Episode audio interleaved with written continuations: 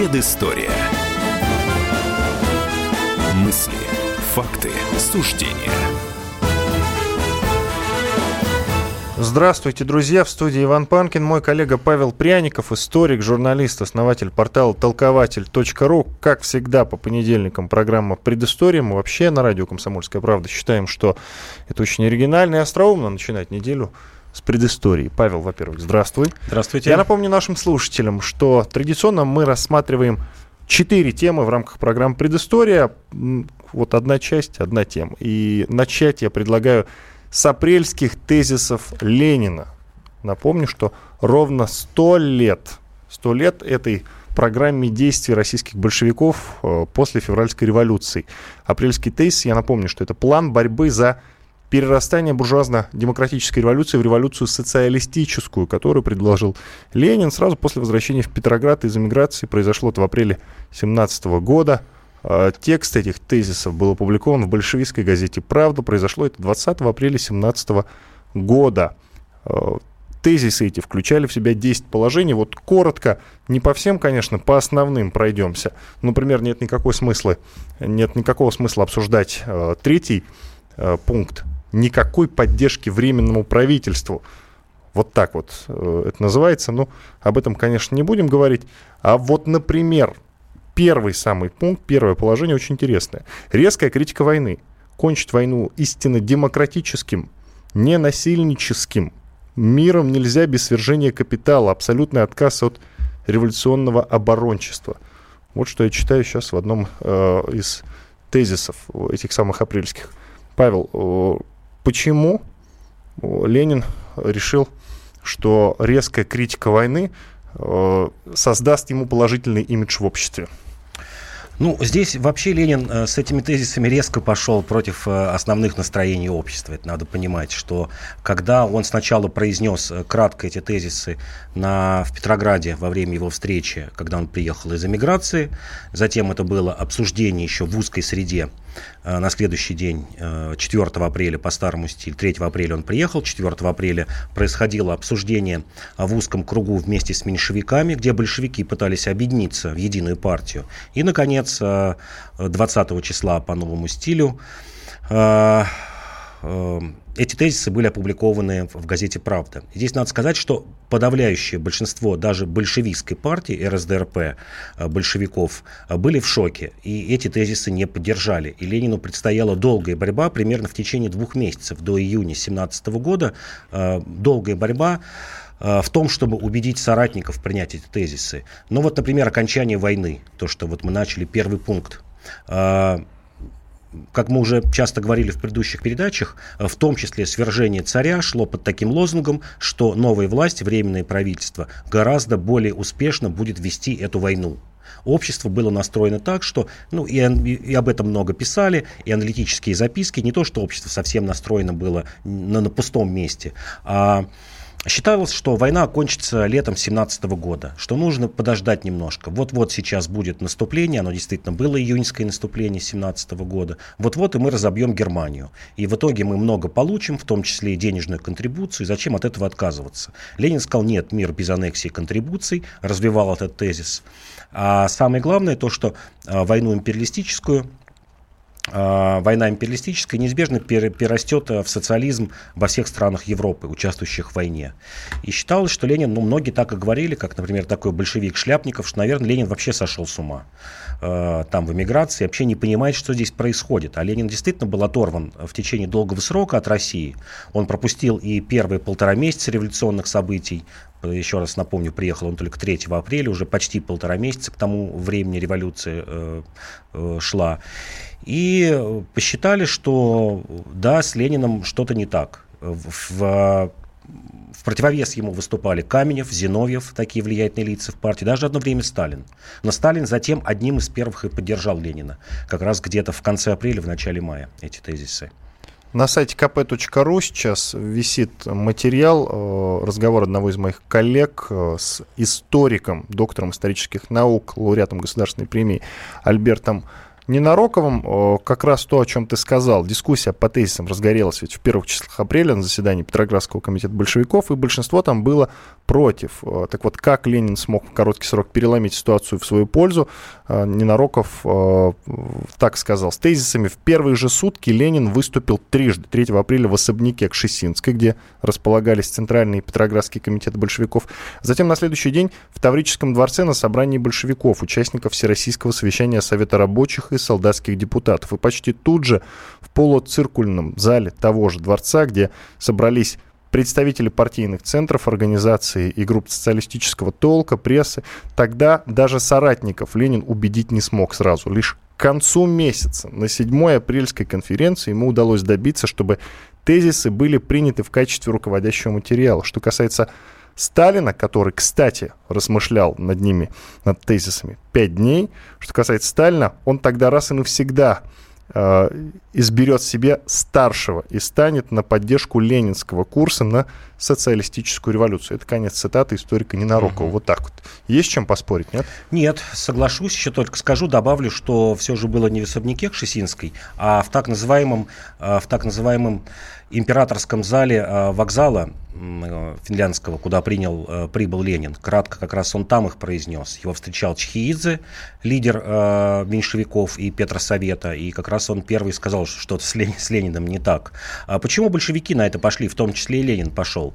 Это была в том числе, здесь не надо только думать об идеализме Ленина, что он вот вопреки всему решил наперекор идти, не слушая никаких товарищей. Была простая ситуация. У большевики, э, ведь в начале начале революции Временное правительство заявило, что через 6 месяцев, примерно через 6 месяцев, будут выборы в учредительные собрания на которых будет принята и судьба России. И, в общем, электоральные э, возможности большевиков были совсем слабенькими, особенно в тот момент э, весной 17 года. И Ленин понимал, что э, за счет, что путем выборов большевики не победят никогда.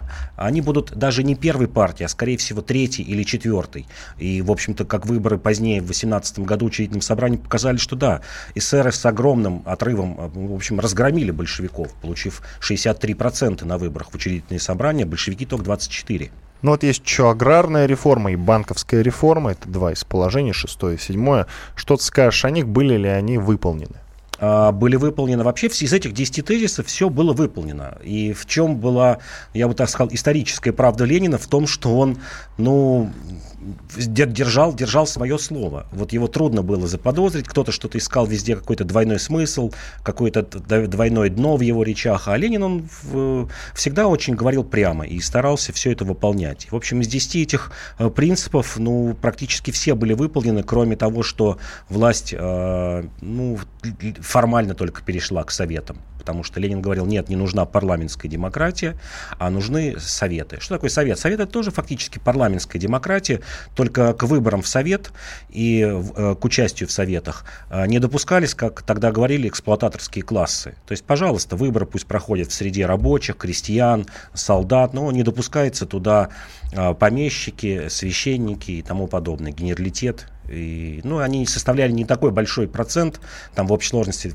5% населения. Другое дело, что у них были огромные возможности денежные и для агитации, и для э, предвыборной борьбы по сравнению с тем же крестьянством. Э, расскажи, пожалуйста, вот что подробнее о борьбе вокруг этих самых апрельских тезисов Ленина. Борьба, как я уже говорил, да, разгорелась внутри самой партии, то есть их э, союзники на тот момент, момент, меньшевики, отвергли сразу, сказали нет, просто даже говорить не о чем. И вот большевики тогда окончательно потеряли меньшевиков, никакой платформы сближения не было. А внутри партии, да, этот спор продолжался долго, вплоть до октября 17 года. Мы знаем, что Каменев и Зиновьев, например, выступали против революции буквально за неделю и причем опубликовали в печати, сказали, что вот эта революция готовится, Октябрьская. И Ленину пришлось тяжело. Он, в общем, вел борьбу на два фронта. В студии Иван Панкин, мой коллега Павел Пряников, историк, журналист, основатель портала толкователь.ру. Прервемся на две минуты, после этого вернемся в студию радио «Комсомольская правда». Будем говорить уже о том, как после войны американцы похитили немецких специалистов в космической и ядерных сферах. Оставайтесь с нами на радио «Комсомольская правда».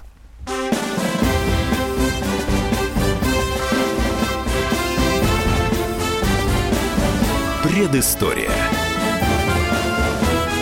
Мысли, факты, суждения.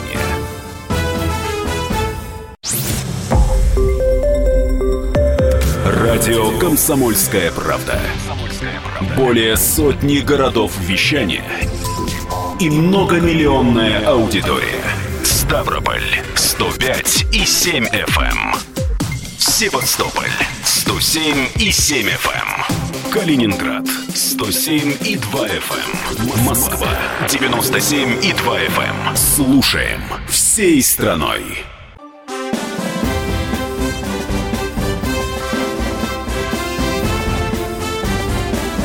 Предыстория. Мысли, факты, суждения. Напомню, что в студии Иван Панкин и мой коллега Павел Пряников, историк, журналист, основатель портала толкователь.ру. Отправляемся сейчас в 1945 год. Уточню только, что вот эта часть нашего эфира, нашего разговора приурочена, конечно, ко дню космонавтики. Так сложилось, что на прошлой неделе мы не смогли э, поговорить, уделить этой теме внимание. А на этой неделе я не смог обойти ее стороной. Кстати, призываю всех сходить на замечательный э, российский фильм «Время первых», э, который мне просто очень понравился. Итак, отправляемся в 1945 год. Известно, что когда советские войска вошли в Берлин, э, и, соответственно, союзнические войска вошли в Берлин. Именно тогда начались первые операции по вербовке, или, как любит говорить Павел, по выемке иностранных специалистов, в смысле немецких специалистов, э, поговорим о том, как э, вот э, была осуществлена охота за немецкими специалистами в космической сфере. Ну, на самом деле, не очень удачно все складывалось для нас. У Королева были конкретные цели, к сожалению, не оправдались, потому что нас американцы опередили. Почему американцы опередили и как? Но американцы опередили по простой причине, потому что они заняли две трети территории бывшей Германии, а Советский Союз только одну треть восточную, э, будущую ГДР. И основной научный и производственный потенциал в этих сферах как раз находился в Западной Германии. 80% э, заводов, лабораторий, э, местонахождения ученых находилось именно в Западной Германии. И соотношение вот это вот, оно даже возросло, если брать по количеству э, специалистов, которых э, взяли американцы наши, оно было вообще 1 к 6. То есть нам удалось э, взять около 3000 инженеров, а американцам от 15 до 18 тысяч. Вот есть точные цифры. Тысяч инженеров? Инженеров, Фантастика. Да. Есть точные цифры, например, по докторам наук. Вот она вот точная цифра, до одного человека. Э, в СССР э, прибыло 111 докторов наук немецких, а в США 675. То есть соотношение 1 к 6 примерно вот такое соотношение. И американцам удалось э, произвести выемку, как раз мы произнесли это слово, не только ученых, э, но и выемку оборудования. И соотношение То, что тоже, называется репарациями. Да, и соотношение здесь тоже было не в пользу СССР. Оно тоже было в соотношении, наверное, один к трем, один к четырем. Начиная, например, от металлического урана, который пошел на э, производство атомных бомб, и заканчивая научным оборудованием, например, таким как циклотроны, э, вот те сооружения, на которых, с помощью которых получали э, атомное оружие. И здесь еще нужно помнить еще одну э, такую такое важное дополнение, что еще до начала Второй мировой войны в Америку прибыло огромное количество немецких специалистов, ну, из Германии. Не все они были немцами, большинство это были евреи, которые бежали оттуда, бежали от Гитлера. И уже к 1939 году была огромная колония э, специалистов из Германии и Восточной Европы. Вот напомним, что работы над атомным оружием в США начались в 1939 году. И инициатором этих работ был Эйнштейн, который тоже тоже был вынужден э, бежать из э, Германии. И вместе с Эйнштейном ту записку, которую он направлял Рузвельту, что вот надо делать это оружие, с ним эту записку подписали еще три известных венгерских ученых. Вот четыре человека, инициаторы э, как раз производства атомного оружия, они прибыли с территории фашистских государств э, Германии и Венгрии. То есть я еще раз повторю, что уже к 1939 году была заложена э, огромная научная и производственная база для производства что ракет, что ядерного оружия в США. А нам только спустя 6 лет, получается, в 1945 году пришлось это делать. Расскажи, а правда, что многие немецкие специалисты, специалисты, выходцы из Восточной Европы, целенаправленно бежали сдаваться к американцам в плен, лишь бы не сдаваться к, к советской стороне, боясь расправы. Да, такие были, было таких большинство, действительно. То есть еще и за счет этого и больше за счет, повезло и за счет американцам. Этого, потому что у многих, ну что говорить, у многих были руки по локоть в крови, у тех ученых, которые занимались научными разработками. И в космической сфере. И в космической тоже? сфере, конечно, потому что использовали труд заключенных концлагеря, к примеру, для производства урана, для производства ракет ФАУ. Известно же, что они в этих знаменитых пещерах производили э, ракеты ФАУ, и 80% э, людей из концлагеря, которые работали, были, э, умерли, просто умерли, да, от работы, от истощения. И они понимали, что, возможно, их будут судить, и судить, наверное, не как американцы каким-то таким судом, а вполне возможно военно-полевым судом, как они считали. Но среди немцев были ученые, которые искренне верили в Советский Союз, да, такие были, вот как ни странно, причем были на высоких должностях в Германии, но тем не менее принимали социалистическую идею. Вот один из них такой был Николаус э, Рильке.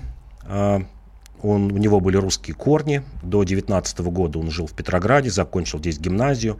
Потом мальчиком, ну, юношей его увезли родители в 19 году в Германии.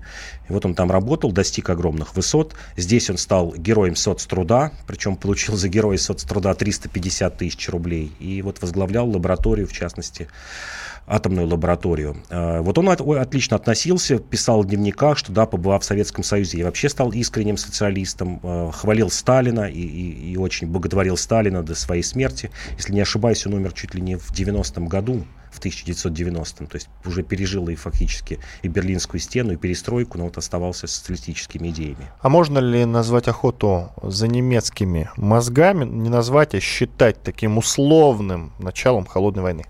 Я думаю, что можно, конечно, потому что а, и американцы первыми поняли, наши чуть позднее, но тоже прекрасно поняли, что атомное оружие это будет ну, основа тех будущих войн, которые, как предполагали, станут вестись. И понятно, что тот, кто начинал разрабатывать это оружие первым, он бросал вызов другим странам, что да, мы будем мировым гегемоном, и с этим придется считаться.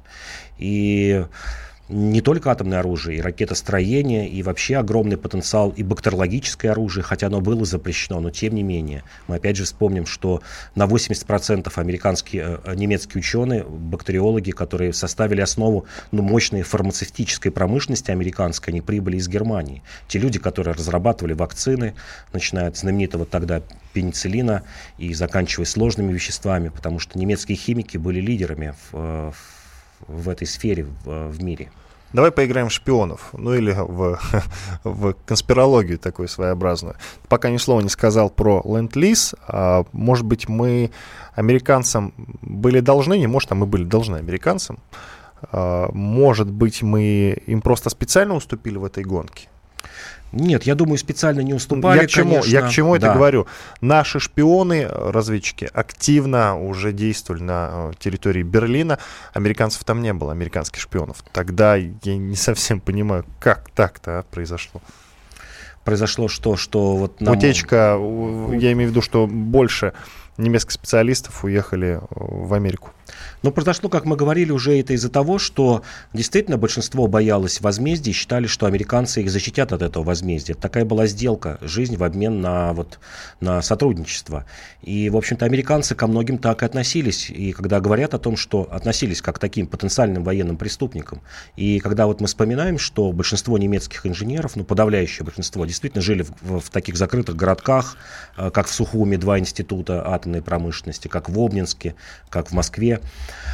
А, жили в таких закрытых условиях, то, что можно называть шарашками. И в США у многих была примерно такая же судьба. В том же Лос-Аламосе, где производилось атомное оружие, многим не дозволялось выходить за пределы этого городка. За ними постоянно следили, их, их проверяли. Ну, что говорить, даже Оппенгеймер, хотя он был американским гражданином, ну да, с немецкими корнями, потому что оба родителя были из Германии, и он учился в Германии в 20-х годах. Но вот, например, Оппенгеймер, он прошел и проходил э, жесткую проверку в комиссиях э, макартистов до 1954 года. Вот день за днем его пытали.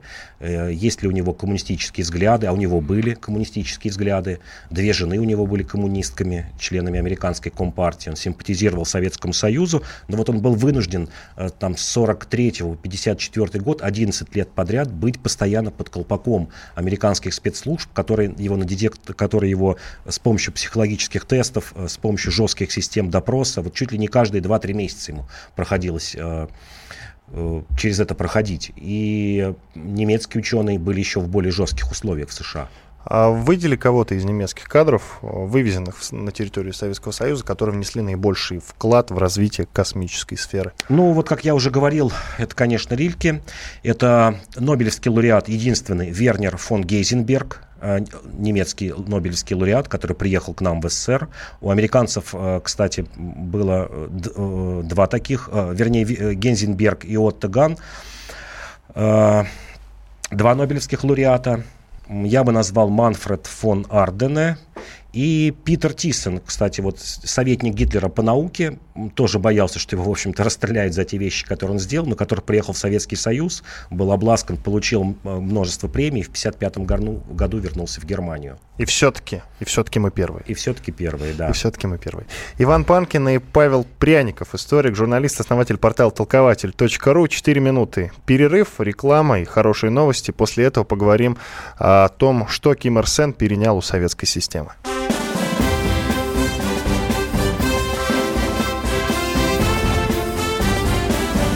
Предыстория. Мысли, факты, суждения.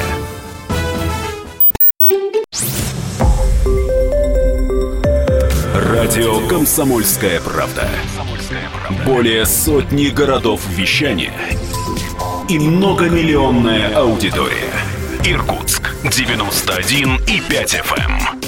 Красноярск 107 и 1 FM. Вологда 99 и 2 FM. Эм. Москва 97 и 2 FM. Эм. Слушаем всей страной.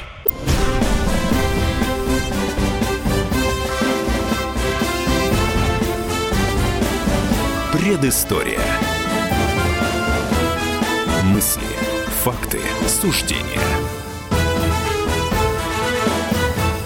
студии по-прежнему Иван Панкин и Павел Пряников, историк, журналист, основатель портала толкователь.ру, как и было анонсировано. В прошлой части нашей программы, э, в этой мы будем обсуждать, что перенял у советской системы основатель КНДР, проще говоря, Северной Кореи, Ким Ир Сен, то бишь э, дед нынешнего э, главы Северной Кореи, которого зовут Ким Чен Ын, которого считают кровавым диктатором. К слову, именно на э, нашествии был праздник в Северной Корее, и вот во время шествия, по-моему, как раз и запустили ту самую злополучную ракету э, в это же самое время, из-за которой на прошлой неделе едва не началась Третья мировая война, без преувеличения, к слову. Э, поэтому, собственно, вот 105, о 105-летии основателя КНДР Ким, Ким Ир Сена и решено поговорить немного. Я напомню, что родился он в 1912 году. Произошло это 15 числа, 15 апреля, в день гибели Титаника, к слову. Э, стоит помнить о том, конечно, чем была тогда Корея. Корея была такой японской колонией с 1910 года и оставалась ее до 1945 года. И японское колониальное иго было очень неприятным, очень жестким. А начиная с 30-х годов политику японцев в Корее можно назвать простым термином, это нацит. Корейцев пытались лишить их национальной идентичности. Под названием «родная речь» в школах, например, преподавался японский язык. Корейцев заставляли менять имена на японский лад, посещать синаистские церемонии. Вполне вероятно, если бы японское правление продолжалось бы еще 15-20 лет, то корейцев как таковых бы уже не осталось. Это уже была бы ну, японская территория и японские подданные, то есть японцы, проще говоря. Ничего корейского в них уже давно бы не осталось. А, Павел, для начала предлагаю послушать э, справочный материал. Он, в частности, нам немножечко расскажет и о советском периоде жизни Ким Ир Сена. Слушаем справку. Справка на радио «Комсомольская правда». Ким Ир Сен родился в бедной семье, которая в 1920 году перебралась в Китай. Именно там будущий корейский лидер громко заявил о себе, возглавив партизанский отряд антияпонского движения. В 1940 году японцы сломили сопротивление партизан. Именно тогда многие командиры крупных отрядов получили приглашение из Советского Союза принять участие в секретном совещании в Хабаровске, в том числе и Ким Ир Сен. Спустя два года его зачислили в рабоче-крестьянскую Красную армию под именем Цзин Жи Чен. Затем он воевал в Корее и в Маньчжурии то же время советское руководство задумалось о кандидате на роль лидера освобожденных территорий северной части Корейского полуострова. Наша разведка подбирала человека в зависимости от социального происхождения, образования, политических взглядов, от поведения в быту и отсутствия вредных привычек. Неожиданно из центра на Дальний Восток пришла шифровка, в которой говорилось, что готовить в лидеры надо капитана Красной Армии Ким Ир Сена – как полагают историки, это была затея Лаврентия Берии. Тем самым он хотел подставить ГРУ, которая ему не подчинялась, и возвысить свою вотчину Лубянку. Вот такой вот небольшой короткий справочный материал о Ким Ирсене. Конечно, наш разговор с Павлом будет сосредоточен как раз на этом самом советском периоде жи- жизни Ким Ир Сен. Вот что ты знаешь э, более подробно о пребывании Ким Ир Сена на территории Советского Союза, о том, как э, он вступил в штат Красной Армии, например? Ну, он вступил не от хорошей жизни. Это не было таким совсем осознанным действием, что он прям принял СССР э, и вот думал о том, как бы поступить в Красную Армию. Это скорее была такая вынужденная необходимость, потому что э, в 30-е годы Ким Ир Сен мало того, что был ну, корейским, одним из лидеров корейских партизанских отрядов, он еще и серьезно вжился в местную китайскую э, жизнь, причем маньчжурскую жизнь. Надо понимать, что такое Маньчжурия в то время, 20-30-е годы, это, в общем, что называется, ничья территория, особенно 20-е годы, э, формально китайская, потом формально японское, государство якобы независимое Маньчжоу-Го, при этом насыщенное огромным количеством белых иммигрантов э, в центре Харбин, э, люди, которые работают работали на КВЖД, советские граждане, тут же разведка э, советская, тут же разведка э, других государств, которые принимали участие в японском конфликте, там Америки, Англии, Германии. И Ким Ир Сен понимал, что как бы вряд ли, как он тогда думал в 30-е годы, партизанские отряды смогут освободить Корею, надо вживаться в китайскую жизнь. Он как раз и поменял имя тогда, вот то, что сейчас называлось такое сложное имя Цзинь Жи Чень, и он действительно по этим документам проходил как вот человек с таким именем, это полностью китайское имя. Хорошо выучил китайский язык, в общем, влился в китайскую человеческую жизнь. А, но японцы к 1940 году действительно разгромили, почти разгромили партизанское движение в Маньчжурии. Они попытались сунуться в Корею. А, кстати говоря, один из рейдов принес вот как раз успех, когда его заметили а, советская разведка. Чтобы понимать, Ким Ир Сен командовал тогда отрядом в 250 человек, и они один из японских отрядов крупных разбили, только 70 погибших японцев было, 17 человек взяли в плен. То есть для того времени это был крупнейший успех, потому что китайские отряды э, в 30-е годы, кстати, руководимые Мао Цзэдуном, они в основном только отступали от японцев. Отступали, отступали. Знаменитый марш Мао Цзэдуна, который пешком прошли там 7 тысяч километров до э, того места, где японцев уже не было. И Ким Ир Сен был вынужден уйти за границу, потому что иначе его ожидала бы смерть от японцев, потому что все было зачищено. И там же интересный эпизод был, они переходили советскую границу, их обстреляли наши пограничники, потому что думали, что это какой-то диверсионный отряд идет. И двоих э, корейцев даже ранили. И только после того, как перешли, они объяснили, кто такие. И в течение полугода их проверяли, естественно, глубоко, что это вообще за люди, может это японские диверсанты под видом корейцев. А потом действительно зачислили в лагеря, э, в учебные лагеря, причем эти лагеря были не только из корейцев, э, вышедших из Кореи, скажем так, а советские корейцы были, были китайцы, были, как ни странно, нанайцы и даже буряты, а руководили всем советский офицер. То есть это был такой интернациональный отряд, и как бы сейчас бы назвали, отряд, предназначенный для гибридной войны. То есть люди обучались на территории, э, на советской территории основам диверсионного дела, засылались обратно в основном в Маньчжурию, и там должны были ну, перерезать какие-то коммуникации, э, какие-то разведданные собирать. И, в общем, Ким Ир Сен показал себя хорошим организатором. Несмотря на то, что у него было ну, довольно-таки слабое образование, и человек, надо понимать, с 16 лет вел революционную борьбу. В 17 лет отсидел полгода в тюрьме, И, в общем, все его обучение заключалось ну, вот в, в чтении э, марксистских книжек регулярного образования такого не было. Но он показался действительно прекрасным организатором. И почему, когда его выбирали на роль, когда вот сейчас здесь произносили, кого бы нам выбрать э, руководителем Северной Кореи, там было пять групп.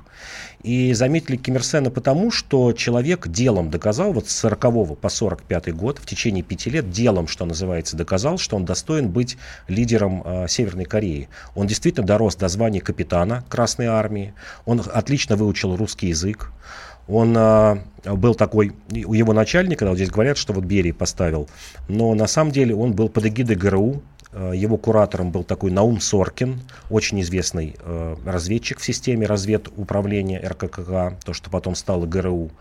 Дожил благополучно, там, по-моему, до 80-го года. Очень хороший специалист, который вот занимался подготовкой китайских и корейских э, кадров для, для войны. Как ты считаешь, почему именно его выбрали стать э, корейским национальным лидером. Ведь его поставили, это же совершенно очевидно. Да. Поставили на эту должность. Э, это первый вопрос. И вопрос, э, вот в какой момент произошло его сближение, знакомство со Сталином? Э, поставили его, как я уже сказал, потому что он действительно делом доказал свои хорошие организаторские способности.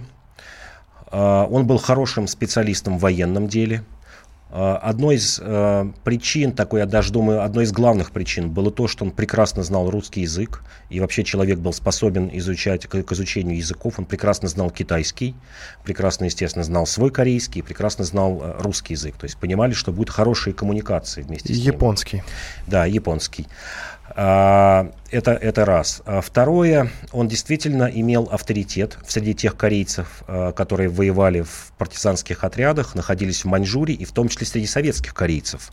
Мы не забудем, что первые годы Корейской Народно-Демократической Республики, примерно до конца 50-х годов, кадры вот этой республики э, северокорейской были насыщены советскими корейцами. Это не секрет, в общем, сейчас уже примерно 260 человек было делегировано советских корейцев служить у Ким Ир Сена, потому что кадров катастрофически не хватало.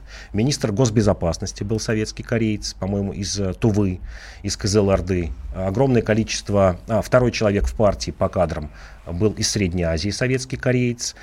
И все понимали, что он человек был неконфликтный, что он хорошо сработается с этими людьми. Э, вот если Мао Цзэдун действительно, почему и потом оказалось, что э, такая конфронтация была Китая с Советским Союзом, что этот человек был э, слишком амбициозный, э, Мао Цзэдун, человек, который, ну, как бы сейчас назвали бы с двойным дном, человек, который шел по горам трупов э, в своей партии, ну, чем-то повторял роль, может быть, 30-х годов советских, очень многих репрессировал, кого-то отстранял.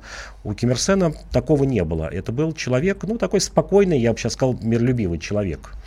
И, в общем-то, История доказала, что он смог удержать такую довольно-таки сложную территорию, как Северная Корея. В общем, фактически выиграть войну э, с Южной Кореей и основать вот эту вот, я бы так сказал, новую нацию, придумать ей такую идеологию, как Чучхе. Но фактически выстроил нацию с нуля. Вот мы здесь правильно, ты правильно говорил, что уже к, там, к 20-30 годам корейцы, большинство корейцев ощущали себя либо частью японского мира, либо частью китайского мира. А Ким Ир Сен как его, кстати говоря, и визави на Южной, в Южной Корее.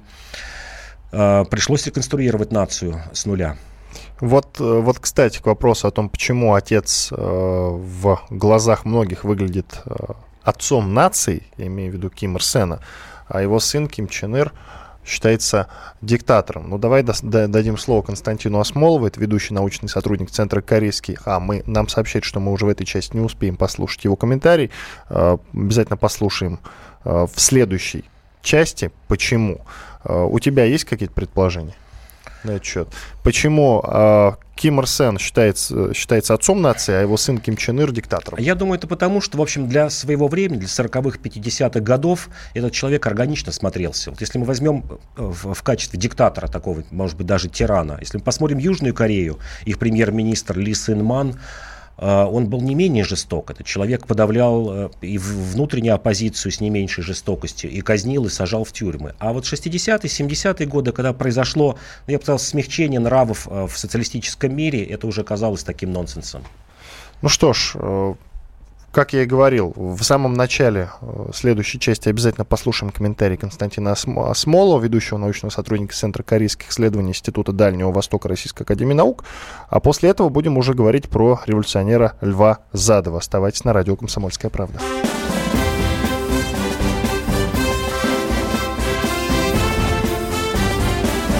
Предыстория. Мысли, факты, суждения –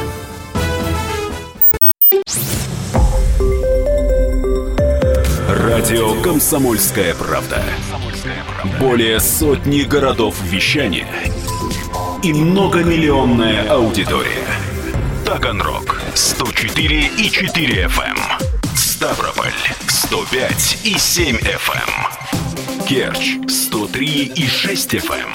Эм. Москва 97 и 2 FM. Слушаем всей страной.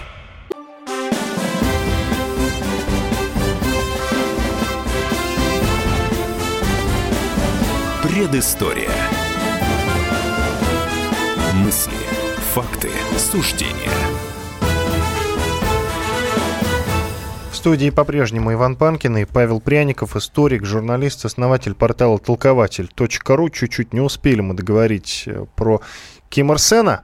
Э, вот сейчас предлагаю поставить э, точку после того, как послушаем комментарий Константина Осмолова, ведущего научного сотрудника Центра корейских исследований Института Дальнего Востока Российской Академии Наук. Он ответит э, на вопрос, почему э, сам Ким Ир Сен в глазах многих выглядит отцом нации, а его сын Ким Чен Ир э, однозначно считается диктатором. Слушаем Осмолова. Это очень зависит от взгляда. Тем не менее, хотя формально режим при Ким Ир Сене был, пожалуй, пожестче, чем при Ким Чен Ире, а система существенно либерализовалась. Ким действительно во многом остается в массах непререкаемым отцом нации. Более того, сегодня на севере, ну, скорее говорят, что вот при Ким Ир Сене, по крайней мере, там был порядок, были пайки. Понятно, что поголовного преклонения нет. Но и на смерть Ким Ир Сена, и на смерть Ким Чен Ира страна ответила массовым и неискусственным горем. По сути дела, так же, как это было во время смерти Сталина. И завершить, пожалуй, я хотел бы разговором о том, что вот после энергетического кризиса 90-х годов, когда Советский Союз развалился, Ким начал предпринимать активные меры к реформам. Начал развивать сельское хозяйство и легкую промышленность, пытался искать альтернативные энергетические пути, пытался налаживать диалог с Южной Кореей, и умер он, когда в горах пытался искать идеальное место для подготовки к межкорейскому саммиту. Просто поскольку великий вождь считал неправильным показывать слабость, бригаду врачей постоянно он с собой не таскал. И когда в горах ему стало плохо, там была грозовая ночь, нелетная погода, вертолет опоздал на 15 минут, и даже прямой массаж сердца э, не смог его спасти. Константин Осмолов, ведущий, научный, ведущий научный сотрудник Центра корейских исследований Института Дальнего Востока Российской Академии наук Ким Ир Сене. И но все-таки есть некая схожесть со Сталиным. Прям, я бы даже сказал, однозначно напрашивается. Согласен, Павел? Согласен. Тип правления такой действительно единоличный тип правления. Но он, я еще раз повторю, органично смотрелся для того времени. И не только в Корее это происходило. Если мы возьмем 40-е, 50-е, даже 60-е годы в Юго-Восточной Азии, да даже пресловутого либерального Ли Куан Ю, это тоже диктатор, который также расправлялся. То есть это была общая, я бы так сказал, картина для Юго-Восточной Азии для того времени, что во главе государства стоял жестокий тиран. Где-то правый, где где-то левый. Э, ситуация, да, начала меняться в 60-е, 70-е годы, а в Корее, ну, к сожалению, этого не произошло. Ну, а теперь к другой теме. Столетию Великой Октябрьской социалистической революции. Традиционно в четвертой части нашей программы в, заверш... в завершении мы говорим о революционерах и о революции в целом. Вот э, сейчас предлагаю поговорить про Льва Задова, он же Лев Зиньковский, который родился 11 апреля 1893 года. Ну вот короткий такой справочный материал, Павел, ты можешь э, сейчас э, для наших слушателей рассказать немножечко о том, когда родился, каким парнем он был? Ну, родился действительно 1893 год э, в крестьянской семье, в еврейской крестьянской семье. Родился на территории нынешнего Донбасса сейчас это назвали бы Донецкая область, а, человек принявший с юности анархистские убеждения, при этом, что интересно, бросивший свою семью и перекрестившийся, то есть так называемый выкрест, принял православие, считал, что это более прогрессивная религия и способствует именно анархическим идеям, скорее таким толстовцем был на каком-то начальном этапе с какими-то христианскими мотивами.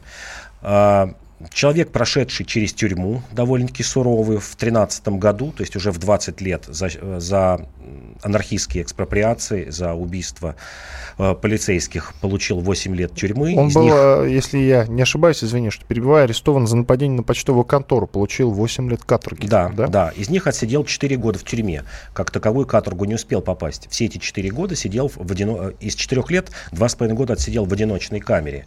Э, шли допросы, его пытались сломить, чтобы он сдал соратников. Этого не произошло. Февраль 17 года амнистия, как для всех политических заключенных. Что интересно, вот 17 год до Октябрьской революции, примерно 6-7 месяцев, он, у него была необычная профессия. Он а, занимался а, починкой церковной утвари и за какие-то небольшие деньги работал. То есть работал в православной церкви, чинил кресты, купола, там вот э, утварь, которая используется во время церковных служб. Потом принял, безусловно, революцию э, октябрьскую, э, поступил в Красную армию, воевал под Царицыным, но затем, так как уроженец был э, восточного Восточной Украине, Донбасса, а это был центр анархизма в то время. Вот Петроград, Харьков и э, Восточная Украина. Три главные центра анархизма. Ну, еще не считая, конечно, вот этих точек, где моряки были. Кронштадт, Севастополь. Но это, я скажем так, идейные э, центры. И к ним пришли друзья и говорят, вот твой друг, там, та, соратник старый, Нестор Махно, создает огромную армию. Давай возвращаться из Красной армии туда. И возвратился, да.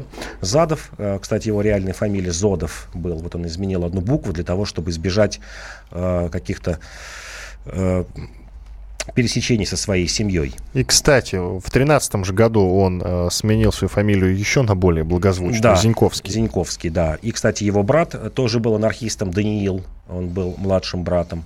И они пристали к, к Махно, там он сделал довольно-таки быструю карьеру, он стал начальником разведки. Иногда вот путают, что контрразведка в этом, ну, виноват, в кавычках виноват Алексей Толстой. В своем романе «Хождение по мукам» он э, вырисовал, э, на- нарисовал э, Льва Задова как начальника контрразведки. А, спутав его, возможно, такой был контрразведчик Лев Го- Голик, фамилия Голик, тоже Лев. А Лев Задов командовал, э, э, руководил разведкой. Э, Штурмовал Перекоп вместе с Красной Армией. Это знаменитые совместные операции Махно и Красной Армии по разгрому Врангеля в Крыму. Затем, естественно, как все анархистское движение, он вступил в противоречие с советской властью. И в 21 году э, с небольшим отрядом вместе с Махно, 77 человек, они перешли границу с Румынией, переплыли Днестр и на три года обосновались в Румынии. И дальше начинается другая интересная история. Это 21 год. 21 год. Через три года, в 24 году, э, к ним обращается румынская разведка из- э, с предложением создать диверсионный отряд, который на территории Украины будет заниматься диверсиями. Шесть человек во главе с Львом Задовым принимает это предложение, переправляются на советскую Украину и тут же сдаются ГПУ. Э, Лев Задов, как потом он вспоминал, он принял решение еще в Румынии э, вернуться, вернуться на родину и служить этой родине. Полгода э, были допросы в Харькове, э, в ГПУ, который в будущем станет НКВД. Полгода были допросы. Затем амнистия. Амнистия, кстати, была в 22 году всем махновцам. Ну, ее повторили еще раз вот в 24 году персонально для этих шести человек. И более того, он и его брат Даниил э, переходят на работу в ГПУ. Вот такая необычная карьера. И до 1937 года Лев Задов возглавляет в Одессе э, отдел по работе с иностранцами в ГПУ, а затем в НКВД. Меньше минуты. э, Я знаю, что его арестовали и расстреляли в 1937 году. Коротко об этом. Меньше минуты. Арестовали, расстреляли. Э, Сначала ему приклеили... Как румынского агента, Как шпиона. румынского агента. Он был близок, действительно, это правда, был близок к троцкистам, как многие НКВДшники в конце 20-х, начале 30-х годов. Ну, вот сразу вспоминается Блюмкин, примеру, Агранов, которым по- позже тоже вменяли эту вину. И расстреляли его в 1937 году, в сентябре 1937 года. Э, И его брата в 1938 году. То есть два брата. А дети, кстати, Льва Задова... э, Участники Великой участники Отечественной. Великой Отечественной войны. Это правда. Между